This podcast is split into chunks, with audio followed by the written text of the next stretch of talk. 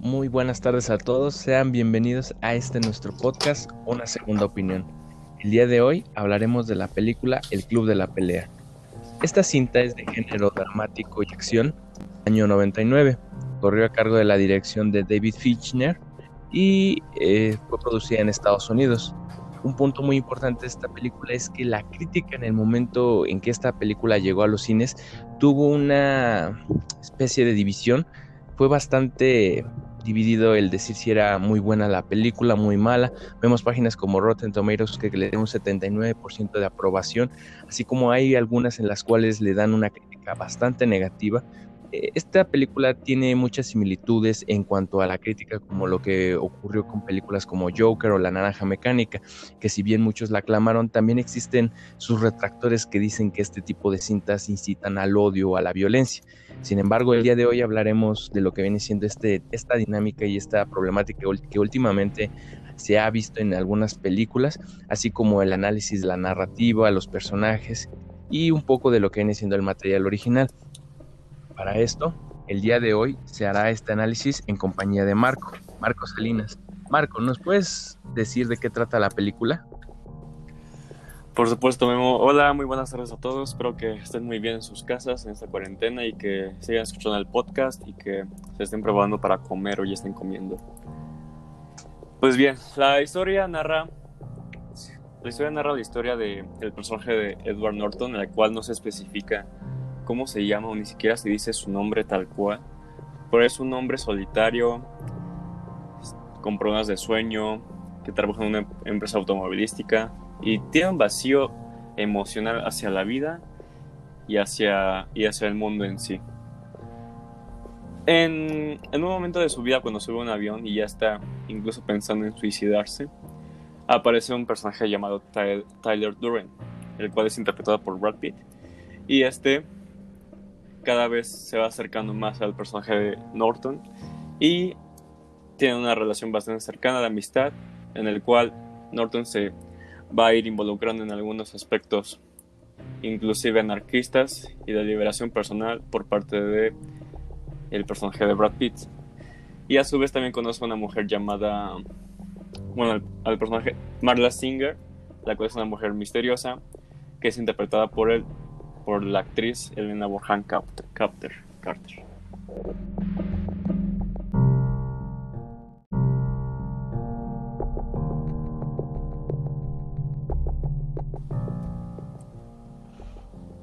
Correcto, esta cinta es bastante interesante y, y, ha sabido añejarse bien. Si bien es una película del 99, pareciera que puede ser un poco más vieja, pero que con esos apenas 20 años, 21 años, ha sabido mantenerse bien en la escena del cine y que se convirtió en el momento en que salió en un clásico instantáneo de la ciencia ficción y es bastante interesante la propuesta que nos viene ofreciendo.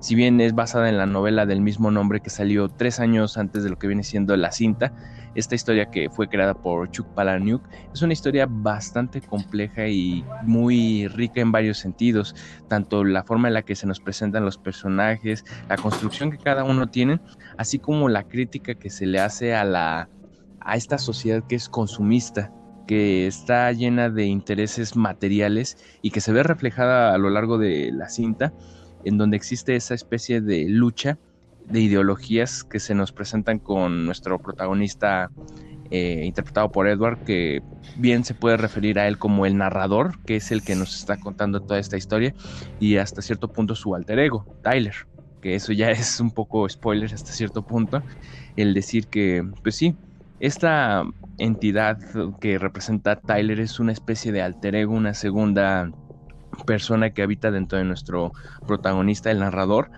Y es bastante interesante ese juego de personalidades y de secuencias que se manejan en la película. Tiene una muy buena ejecución. Este, no sé por dónde quieras comenzar, hay bastantes puntos que podemos hablar. Como bien te dije, esa crítica al consumismo, el aspecto más clínico de la doble personalidad, el contexto mismo. ¿Por dónde quisieras empezar? Pues empezar, quisiera empezar por el por analizar este person el personaje de Edward, que como lo voy a decir otra vez, no, no tiene un nombre tal cual, no tiene incluso pues, se podría decir que no tiene una identidad en sí en la película como, como un nombre. ¿Por qué? Bueno, yo lo quiero decir como un centro de conciencia y también como un centro de, de que se da cuenta de qué está pasando en su vida y de, cómo la está manejando, incluso quién la está manejando en su, en su psique, en su subconsciente. Porque durante la película se dan diferentes fases y en esas fases te encamina hacia la conclusión de quién está en realidad, como, como ya muchos creo que habrán visto la película, pues ya saben a qué me refiero, ¿no? Pero el personaje de Edward al inicio de la película se muestra como una personalidad esencialmente inmadura y determinada por la imagen del consumismo y del capitalismo en sí, porque trabaja, trabaja en una empresa de automóviles, en su, tiene un departamento con decoración, con una decoración que quiere, que quiere implementar más en su vida, una decoración cara que quiere, que quiere reflejarse en ella como un sentido de estatus social, de, de autoestima y que pues simplemente no le funciona a él. A esto viene que incluso un médico le recomienda que asista a grupos de apoyo para que él sienta que lo que está sintiendo él, valga la redundancia, no es nada comparado con lo que sufren otras personas. Por ejemplo, creo que al principio de la película va a un, a un grupo de apoyo sobre cáncer testicular y pues aquí conoce al personaje llamado Bob. y también conoce, y al pasar del tiempo, cuando se va adentrando más en esos grupos de apoyo, no solo de cáncer, sino de tratamiento hormonal, de alcoholismo, adicción al sexo y cosas así, pues él, no sé si entra en empatía con esas personas o simplemente por, por mera actuación, por puro reflejo, pues él comienza pues, a llorar y a tener ciertas emociones que antes no tenía por la superficialidad de su, de su vida anterior o la de la vida que lleva. En eso es donde aparece este personaje de, de Elena Boham Carter, en el cual le da, en el cual cuando la ve y siente que también va a los mismos grupos, tiene una especie de, de paro emocional porque cuando va ella ya no puede llorar, ya no puede interactuar con sus con las demás personas con las dolencias que esta tiene.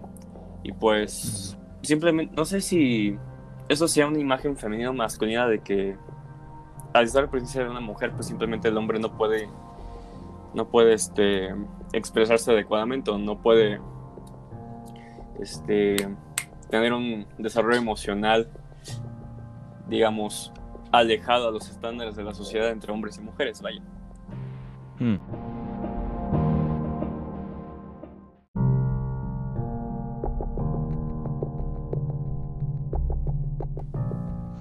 Es bastante interesante todo esto que manejas y sí es puede ser que sea lo fuerte de la película, ese inicio que nos muestran, esa especie de monotonía en la que vive nuestro protagonista, eh, esa constante depresión que hasta cierto punto lo muestra de una forma muy sutil y, y hasta cierto punto encubierta. Va al doctor y este le recomienda que vea personas de las cuales están peor que él. Puede que no haya sido la mejor opción, pero que esto le ayudó a, futuro a conectar con personas y pues es bastante interesante el cómo se va haciendo presente esa figura de Tyler de una forma tan sutil. Esas escenas en las que de repente aparece como un flashback, una escena rápida la imagen de Tyler, en esos momentos decisivos cuando está con el, cuando está con el doctor, cuando está con su jefe discutiendo, son momentos en los cuales esa ansiedad, esa depresión que ya tiene, lo está consumiendo y quiere salir adelante de ella y no sabe cómo.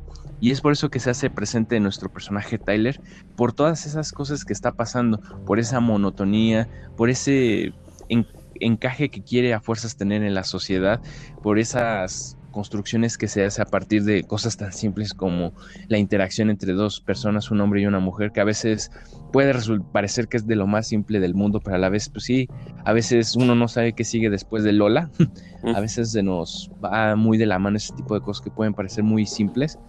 Y yo creo que es donde se hace el contraste de lo que representa Tyler, es toda esa, todas son todas esas cosas que en ocasiones uno por temor, uno por enojo, por inseguridad, no hace, eh, ya sea por cosas tan simples como ir a acercarse a la chica y decirle, oye, vamos por un café o vamos a tomar o simplemente vamos a tener algo, ¿sabes? O simplemente mandar al diablo al jefe, ese tipo de cosas están representados con este contraste que nos hace Tyler y de cómo va influenciando en nuestro protagonista, el cómo va haciendo que se anime a hacer cosas y pues es eso, parte de ese crecimiento que va teniendo constantemente y que lo lleva hasta cierto punto a la destrucción misma de él.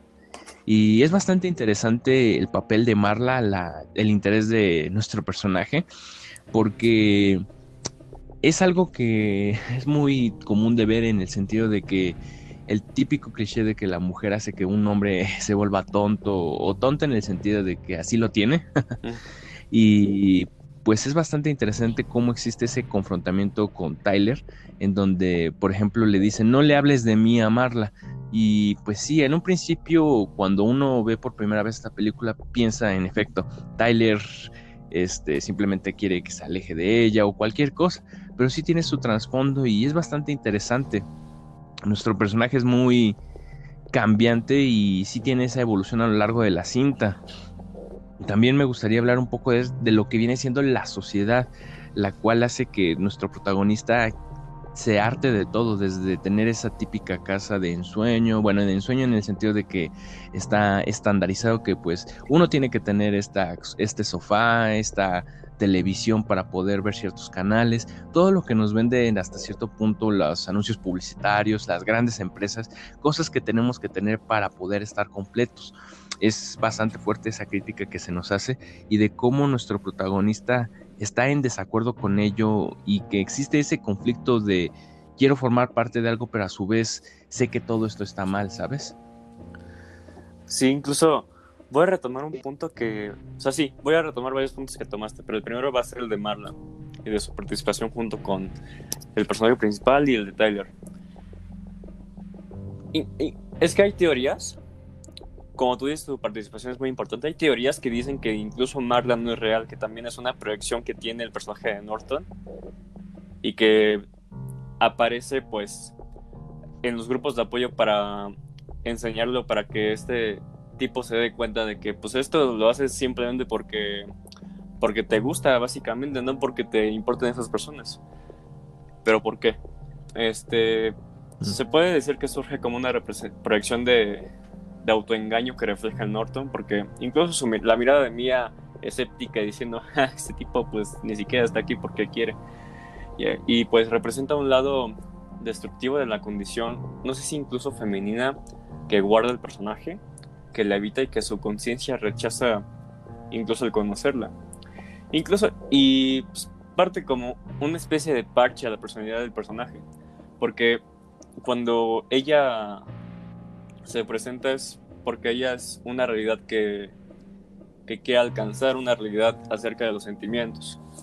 Y aparte, incluso el rechazo que experimenta por parte de Marla no es más que un rechazo que experimenta la imagen que tiene a sí mismo y a la falsedad que el personaje tiene con los demás sujetos de los grupos de apoyo. Y eso se mía porque Marla es como una especie de sombra, sombra de la identificación de, aparte de ser una, un personaje femenino, es como un arquetipo de desagradable y seca y también muestra cierto abuso por parte de Norton, el cual hace que se beneficie del dolor ajeno. Y de por sí avanzando un mm. poquito más en la película, cuando ya inicia bien el club de la pelea en sí, tienen sus batallas clandestinas en el sótano de Tyler, pues incluso se ve que el personaje de Norton disfruta el dolor ajeno de las, de las demás personas que están ahí porque se ve muy, muy, no sé si excitado, se ve muy versátil, muy, muy eufórico al ver, las, al, ver las batallas, incluso cuando tiene su batalla contra el personaje de Jared, pues también la disfruta porque no es solo que esté el personaje de Edward ahí, sino, sino que está también Tyler ahí adentro de él, disfrutando y peleando también junto a él.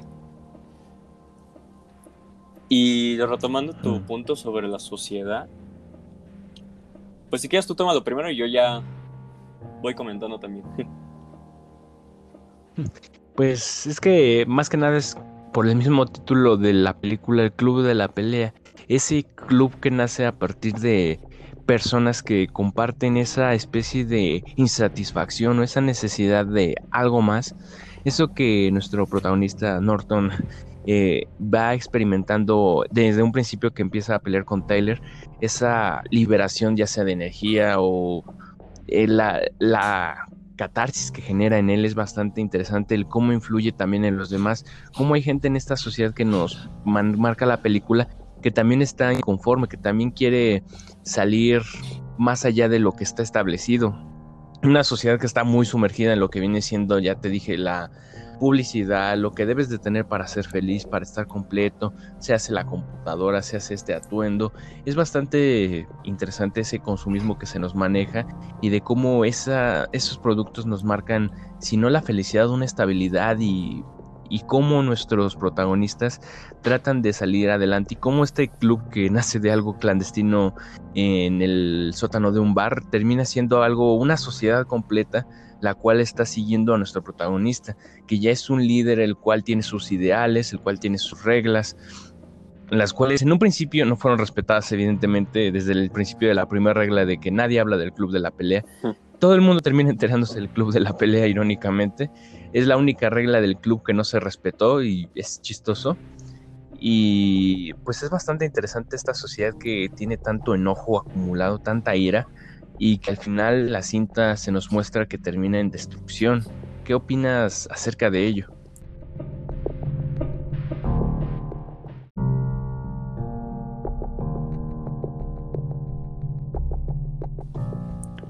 Pues retomando esa sociedad consumista y capitalista que nos plantea la película, de hecho, desde el inicio, este, de por sí es una reflexión crítica acerca de la sociedad de consumo en la cual vivimos y los efectos que ella provoca dentro de los individuos que están dentro de ella y no pueden salir.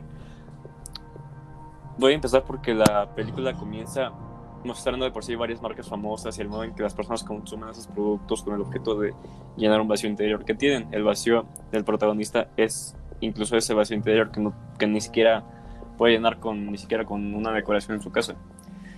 Y, y también pasa casi todo el tiempo de que este personaje trabaja tanto para sustentarse, pero está libre y solo. Acaba gastando todos sus bienes materiales, no tiene ningún nombre. Este hombre es una representación del ciudadano común que debe para trabajar y reunir el dinero que luego se gastará en cosas que ni siquiera necesita, ¿sabes?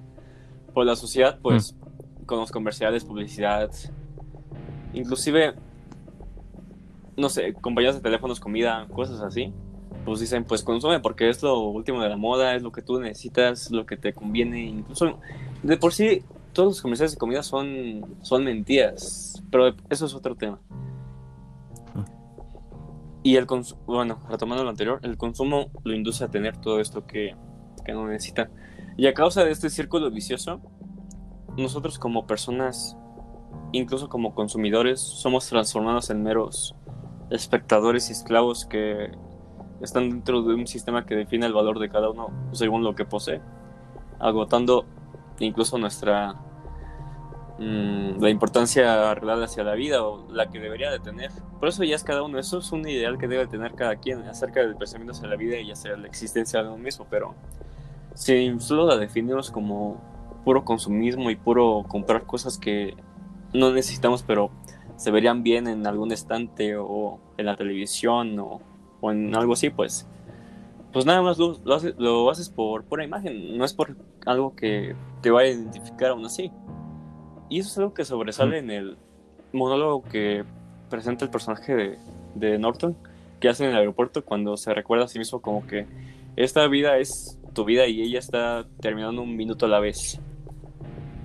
Incluso me recuerda no sé, incluso la frase de Forrest, que una, la vida es como una caja de chocolates, pero es que incluso cada, incluso cada película tiene su interpretación de la vida, pero ya depende del personaje que estamos viendo de protagonista, vaya.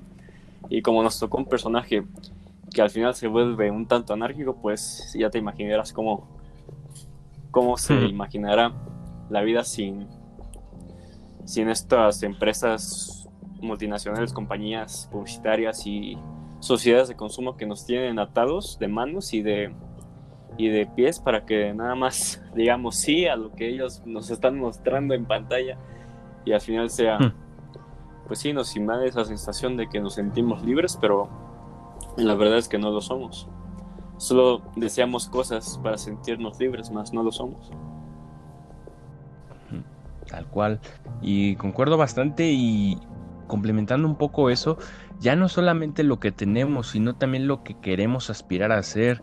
Mm, recuerdo muy bien esa escena en donde tanto Tyler como nuestro protagonista están en el metro y ven algunas especies de pancartas de, hombres este, eh, presentando ropa de Calvin Klein y así. Y como dice Tyler, ahora resulta que tengo que vestir así y estar así para poder ser una persona atractiva. Y pues sí es algo que tanto en la película como hoy en día vemos, ya no es cuestión únicamente de, por ejemplo, lo que viene siendo el sexualizar a la mujer o que el hombre tenga que... Ya existen ciertos cánones hasta cierto punto, queramos o no, influyen tal vez no en nosotros, pero sí en nuestros círculos. El, tienes que tal vez vestir de esta forma para poder ser visto, tienes que eh, tener este cuerpo para poder destacar y llamar la atención de alguna mujer. Y es bastante interesante porque ya no es solamente las cosas que posees, sino también la imagen que tienes que dar a, a otros.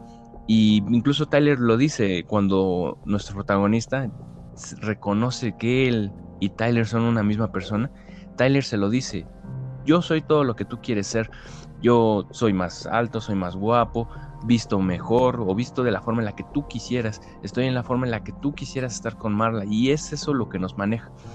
Tyler es ese estereotipo de idealizado de lo que él quisiera ser por todo eso que se construye a partir de la sociedad.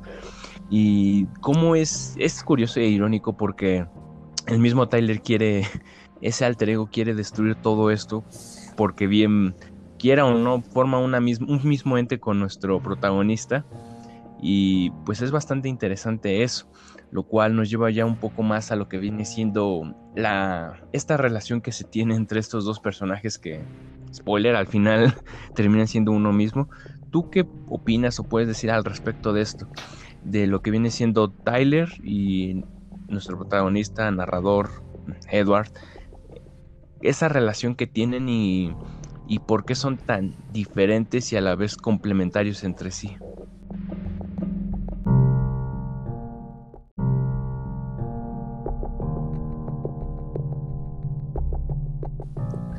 Complementarios entre las personalidades, ¿verdad? Entre ambos, entre los dos. Pues como dices, son es la... Son dos caras de la misma moneda. Porque el narrador, mm. el personaje de Edward inicia como un personaje derrotado, robótico, sin propósito de vida, yendo a grupos de apoyo para sentir algo, pero la verdad no siente ni siquiera nada sobre ellos. De hecho, siente hasta asco de su compañero Bob, que tiene las que tiene sus glándulas mamarias muy grandes. Vaya. Y, pero cumple con sus obligaciones, al fin de cuentas tiene un empleo estable, tiene propia casa. Podría incluso ser pues, alguien socialmente estable, pero es extremadamente infeliz. Lo que le causa el insomnio que, con el que empieza el protagonista. Pero incluso un poco antes de conocer a Taylor durante el vuelo, se escucha, como ya dije, su monólogo que interroga en el que desea que, el, que quiere que el avión se caiga porque es alguien desesperado que no encuentra ninguna salida para la rutina que lo consume día con día. Y pues vaya, también es algo que nos pasa a nosotros. No sé si con las clases, con el trabajo, cómo vemos a nuestros papás, cómo los consume cada vez más el trabajo, o nosotros con la escuela, vaya. Es algo que nos incentiva a pensar cómo sería, bueno, escenarios este, imaginativos, ya sea de que, de que nos vaya muy bien en el día, de que estemos bien con en nuestro trabajo o cosas que queramos alcanzar. Idealizar una mejor vida para nosotros y también para nuestros seres queridos. Es ahí cuando entra Tyler a escena, justo cuando está pensando esto del avión que se caiga. Y nada, más se presenta como, como un joven pues, que no le importa nada, que va de aquí para allá, que es mesero, que trabaja en una fábrica de jabones explosivos, vaya. Y, se, y se queda maravillado por él, porque como tú le dijiste, es todo lo que él quisiera hacer.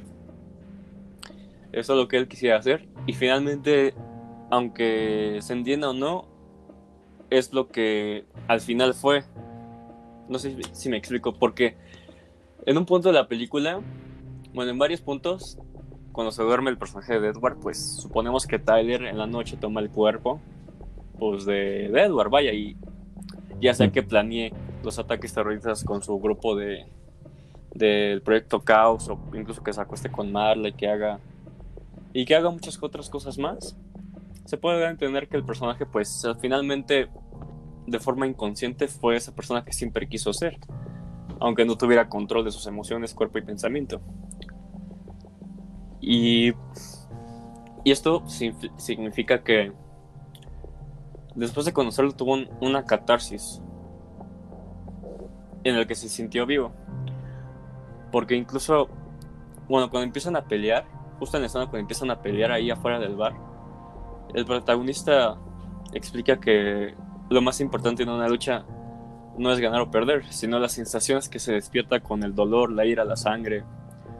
Y pues eso significó incluso la pelea interna que tuvo con Tyler significó eso, despertar de un largo sueño para poder despertar sus emociones y descargar rabia, ira, este, frustración y así liberarse, liberarse de ese, de ese, de esa sociedad en la que se estaba ahorcando él mismo y que quería salir desesperadamente. Hmm. Y así. Sí, es bastante interesante y como incluso Tyler le dice, tú y yo somos más que esto. Más bien, esto va mucho más allá de nosotros. Nosotros no figuramos, ahora sí que no figuramos en este plan cósmico, si quieres visualizarlo así. Ellos simplemente son dos personas que están con un propósito, pero que no tienen importancia en ello. O sea, no trasciende el que estén o no estén. Simplemente son sirvientes esclavos de la vida misma y que tienen un papel que cumplir. Y es bastante interesante el cómo se va, cómo va dándose cuenta nuestro protagonista de que Tyler es él, de cómo todo lo que hace y de esas pequeñas cosillas que se nos va arrojando a lo largo de la película, porque en un principio uno se puede hacer la idea de las similitudes desde cosas como que ambos tienen la misma relación de odio con su padre, desde la frustración que tuvieron en su infancia, desde la forma en la que piensan o de las cosas que quieren. Nuestro protagonista concuerda en todos sus sentimientos con Tyler, pero la única diferencia es que Tyler es la representación sin filtro. Si él odia, dice yo odio. Si él ama, él dice yo amo. Mientras que nuestro narrador, nuestro protagonista, se piensa mucho para decir las cosas, no sabe cómo expresar lo que siente, inclusive a veces suaviza su, su estilo para poder estar aún bajo esa burbuja, en esa representación que se encuentra. Y pues es bastante interesante ese conflicto que inclusive yo creo que muchas personas tenemos o hemos tenido en nuestra vida, en donde nosotros nos consideramos una persona y que hasta cierto punto existe algo que nosotros queremos pero que sabemos que no va de, de acuerdo a esa persona que nosotros figuramos, ¿sabes? Hacia la sociedad, hacia el exterior, que va más allá de lo que representamos como personas pero que tenemos muchas ganas ya sea de hacer o no hacer, pero que por ya sea cuestiones morales, por instintos, nos retenemos o lo planteamos un momento para no hacerlo. Y te quedas con el hubiera, te quedas con la intriga, y hasta cierto punto es esa representación de Tyler, es toda esa cosa a la cual no nos atrevemos a hacer, todas aquellas cosas que no decimos o que no por, la, por miedo a la crítica o por no encajar directamente con esta sociedad no hacemos o nos reservamos un comentario que puede parecer machista o un comentario que puede parecer, eh, yo que sé, racista y que en ocasiones uno tiene a pensar y dice, si digo esto es políticamente incorrecto y puede que lo llegues a pensar, pero por algo lo llegas a callar, por algo lo, lo filtras y es interesante es lo que nos muestra la película, el cómo Tyler no tiene este filtro, cómo él hace todo a base del impulso, de lo que quiere en el momento, y cómo nuestro narrador es esa persona sumisa que en todo momento calla, que en todo momento está de acuerdo con lo que los demás dicen, más no piensa por sí. Y cómo existe ese crecimiento, cómo hay escenas como por ejemplo cuando está con su jefe y se empieza a golpear a sí mismo, o cuando empieza a confrontar a la gente y dice, yo soy una persona que actúa por sí misma, no para los demás. Y vemos que Tyler en efecto influyó en él y hasta cierto punto, como dices, se volvió una sola persona con Tyler. Ya no es Tyler y nuestro protagonista, ya solo son solo una persona que actúa y piensa en base a ambos. Ya no es una persona que solo calla, sino que también actúa. Y eso nos lo deja hasta el final de la película, esa reflexión en donde sí, se da un balazo y mata a Tyler, pero no con ello significa que Tyler desaparezca del todo, sino más bien yo lo interpreto como una unificación. Tyler ya no va a estar físicamente o bajo la, la alucinación de él como alguien que existe, sino va a ser alguien que forma parte de él. Y nos habla de este cambio que generó en la sociedad o que va a generar a través de la destrucción de la ciudad misma, de estas grandes compañías. Y pues es bastante interesante lo cual también me lleva a hablar un poco del aspecto técnico de la película, porque es una película bastante buena y que yo creo que en su momento no se le dio el peso, porque como bien te dije, esta película tuvo una crítica muy dispersa que fue tanto aclamada como odiada.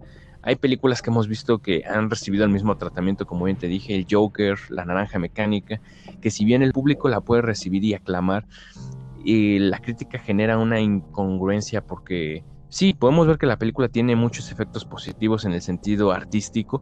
Vemos que las transiciones, los efectos visuales, incluso la representación de lo que viene siendo Tyler y nuestro protagonista en diferentes, en la misma escena, pero en diferentes momentos, es bastante interesante. Eh, si quieres, ahorita hablamos un poco de lo que viene siendo este, el impacto de la película y este tipo de películas, pero primero quisiera hablar un poco de ese aspecto técnico, lo que es la música, los encuadres. Es una película bastante, bastante artística y bien lograda, no sé qué opines.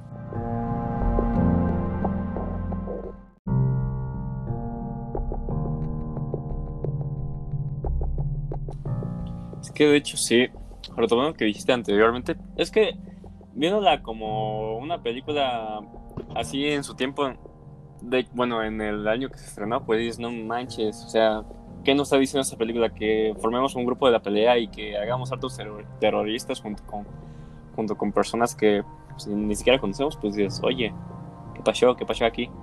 Pero viéndolo como una película así tal cual, pero con mensajes que con los que te tienes que quedar, vaya, porque siempre va a haber un propósito en una película que como, no sé, director, escritor o lo que quieras, tú vas a querer mostrar ahí. Incluso desde partiendo desde la desde el libro, ¿no?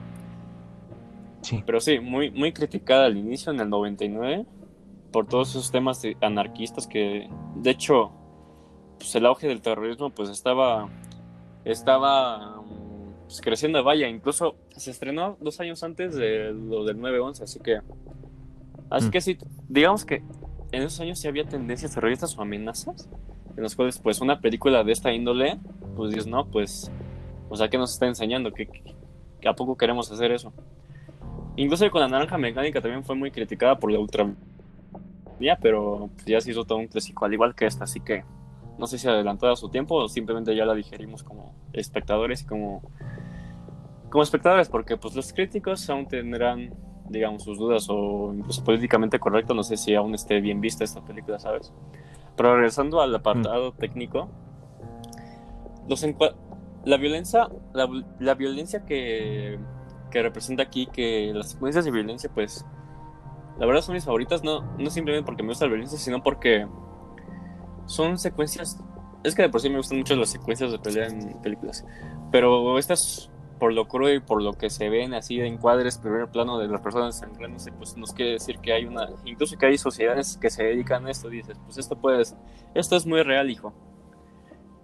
Y este, incluso mm. con la paleta de colores, tanto verdes, azules muy, muy fríos y colores muy fríos y oscuros, pues es un ambiente muy lúgubre, en el que estamos viviendo como sociedad no solo como, no solo los personajes, sino también nosotros podemos ver esos tintes entre en la vida real como en la película que estamos viendo. Mm. Sí, concuerdo en ello y te repito, o sea, considero que en ese apartado tanto técnico como visual sí fue muy pobre la, la acreditación que se le dio, que se le dio. Encontré en internet que apenas si recibió nominación a Oscar como mejor eh, edición de sonido y en algunos otros premios como mejores peleas. Y es lo malo, solo se quedó en algún par de nominaciones considerando que la actuación de tanto Edward como Brad Pitt es bastante interesante y un poco más la de Brad Pitt obviamente, pero es una actuación bastante interesante y que sí logra representar lo que quiere personaje, nuestra historia. Y te repito, es bastante triste la forma en la que esta película no tuvo ese recibimiento y es entendible el contexto bajo el que salió. Y sí, como dices, fue una época un tanto distinta a la que hoy en día vivimos y en la que hace 40 años estaba, pero que sí tuvo su repercusión en el aspecto artístico y su, su valoración. Y con esto vamos a lo que viene siendo el punto final de este análisis, que viene siendo tu opinión sobre lo que viene siendo eh, ¿Qué opinas de lo que viene siendo el impacto que tiene esta serie de películas con lo que hoy en día se dice que si es una inspiración o si ayuda a que la gente sea así? Ya te dije, ya se hizo el análisis de películas como El Joker y La Naranja Mecánica, en la cual se dice mucho que influyen en la gente, que sí pueden avivar hasta cierto punto ese, esa psique negativa en la cual existe una ultraviolencia. ¿Tú qué opinas de todo ello? Yo opino que los pueden tomar como inspiración para realizar actos no me refiero a actos terroristas, pero no sea, pero más a actos revolucionarios. Incluso después de que se estrenara la película del Guasón, no sé si no sé si estoy correcto, pero circuló una foto de un de un no sé si fue en Chile o Francia o otro, pero tenía la máscara del Guasón, vaya pero nada más por, por todo lo que está pasando mm. de forma internacional acerca de los chagos amarillos y las revoluciones y ataques en Chile y todo lo demás, pues dices, pues tienes que, pues tenemos que tener una especie de símbolo o algo así que nos identifique y que haga que nos identificamos, no solo como personaje o de la cultura popular, sino como una ideología que tenemos que seguir, tenemos que, tenemos que hacer que se vea y que crezcamos, como mm. Tyler lo hizo, o sea, tal vez la regla fue de que no se habla del club de la pelea, pues se terminó hablando mucho de eso. Y con base en eso, puedo tener todo este ejército de gente que lo seguía, no sé si ciegamente o confiaba en él, vaya, y al confiar tú en la idea que te dice alguien, pues dices, estamos haciendo lo correcto y sé que podemos generar un cambio. Películas como, incluso películas como esta, la naranja mecánica. Bueno, la naranja no tanto, porque esa sí está. Esa no se trata de revolución, solamente de la autoviolencia, pero la película del Guasón sí tiene ese tipo de trasfondo de que los políticos solo, solo vieron a, a toda esta gente como simples payasos que asesinan gente y pues dicen, no, pues como lo decías tú en tu en una entrevista sentado cómodamente mientras nosotros nos morimos de hambre y hay ratas gigantes en toda la ciudad, pues dices, pues dices, este, Mm. ¿Qué te pasa tú, Thomas Wayne? Estás pero bien, estás pero bien idiota. Y por eso se y por eso se formó toda la revolución, vaya. Entonces, este, como conclusión, siento que sí se puede tomar como un arma de doble filo, el cual no tenga, digamos, una percepción de, de lo que es real o no, de lo que te está enseñando la película, pero si lo tomas de una manera en la que te puedas expresar, de una forma, no sé si no violenta, una forma artística, incluso una revolución como las que ya dije, o generar un cambio, vaya, pues sí puede ser un gran ejemplo. Pero también tomarlo de una manera realista y no tomar los y no tomar tal cual los ideales que, que, que te están ofreciendo, vaya. Más bien tú moldearlos a la situación que tú estás viviendo, a la cual quieres enfrentarte y pues y pues manejarlo como como sea más conveniente para ti y para tus allegados, vaya.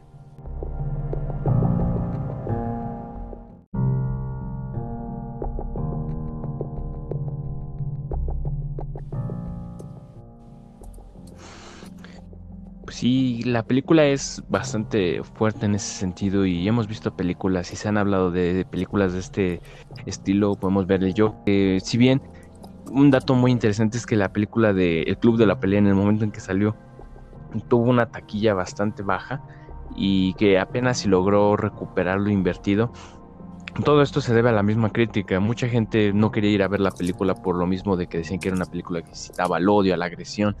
Y que hoy en día vemos películas como Joker, la cual también recibe una crítica bastante similar.